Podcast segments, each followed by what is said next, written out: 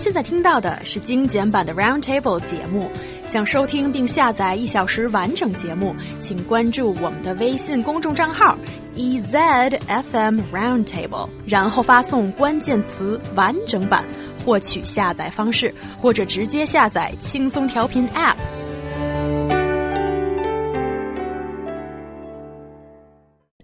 Post has pointed out 10 silly things that city dwellers do, but rural folks just think these people are out of their minds. What are these things and why is it so hard for rural folks to comprehend?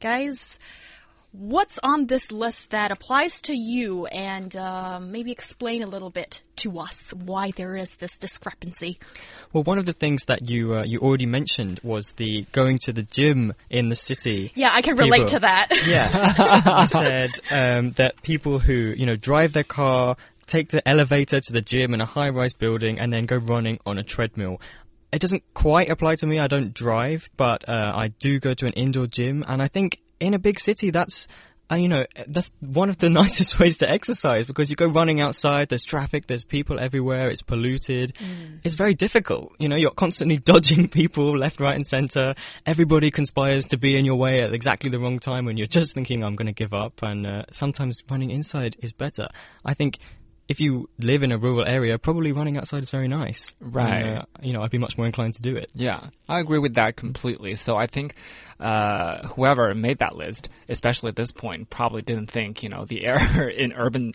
places usually tend to be worse so that people do not feel like they want to actually stay outdoors and do exercises. So maybe hitting the gym is the best possible solution there. That said, I'm very glad that it doesn't apply to me at all because I don't go to gyms. I always power walk, so I walk in nature. When it gets really smoggy, sometimes I just put on my facial mask and still walk.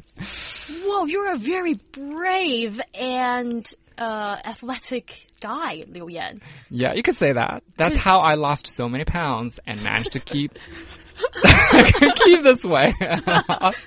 yes, and Liu Yan looks great. You know, not only is has he got a very slender frame figure, and also, you know, you're not one of those sickeningly thin people, and that's really important. And you know what Liu Yan does when he's um, power walking? You know, when he's maintaining such a great figure. What do you do, Liu Yan? I listen to Roundtable. that's that's totally true, and that's not tooting our own horn, because I.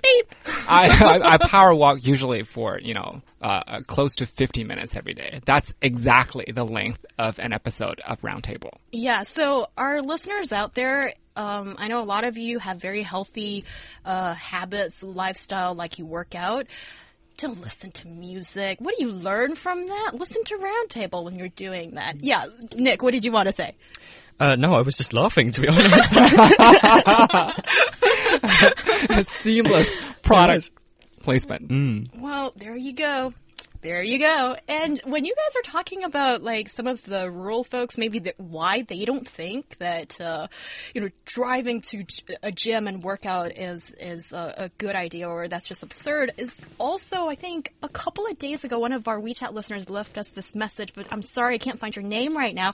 But he said that in rural areas people probably they need to plow the fields. They need to do so much farm work. They don't need to go to the gym. Probably going to the gym and working out itself is just absurd. And they think, you know, these people must be mad having to designate a special uh, length of time and driving to that place just to get some exercise. And I think that's a really valid point too.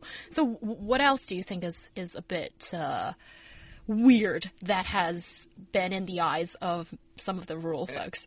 I think one of the things that uh, you mentioned before was some people really treat their puppies maybe too seriously. The minute they um, get sick, they immediately take them to hospitals and treat them as if they were the most important people in the world. When their parents get sick, they probably don't even know. So I think that's actually kind of ironic and also true on a lot of people. Yeah, does that mean that we're a bit too lonely that, you know, having a little creature that is there for you to cuddle every day, and that replaces the uh, the position of a real human being. What do you think? If only you had a robot, huh? But Thinking about that too, Nick. no, um, I think some people are very, very attached to their pets. Um, let me run this past you. A couple of weeks ago, I was out in the street and a woman walked past me with her dog, and the dog. I noticed was making a kind of strange sound as it walked, and then when it went past me, I noticed that it was wearing four tiny baby shoes on its feet. Oh. Is that normal? I've seen that and I find it a slightly difficult to understand. Mm-hmm. But it's like Chinese people, you know, we always take off shoes at home, so, you know, maybe the dog does too. yeah. That's one other thing that I really don't understand. A lot of Chinese people and also foreigners apparently treat their pets as if they are real human beings that need clothing. So I don't really get the logic in there. I thought, you know, animals should just wear their natural fur and that should be enough. No human clothes necessary. But that's just me. Yeah, and, and what about on this list when there is this other entry that is um, having 200, 300 phone contacts in your cell phone, but none of them is your neighbor's number that you don't know your neighbor? What do you think of that one? Is that weird?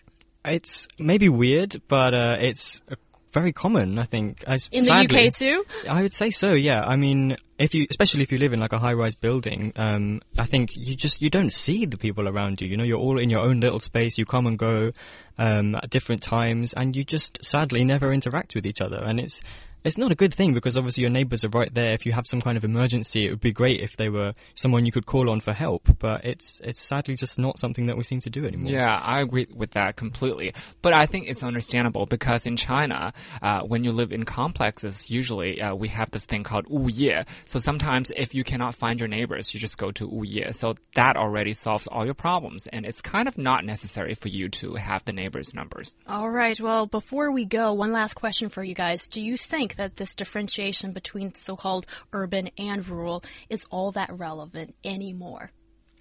Um, relevant, probably. It's probably not that helpful. Uh, I think it's you know creating a divide where there doesn't need to be one, and uh, it's probably on its way out. Yeah, and I think with this kind of division, it's not very helpful in the sense that so many of the rural population have migrated to the cities. Some of them stay in the city and become city dwellers, and some go back home. So it's a complicated situation.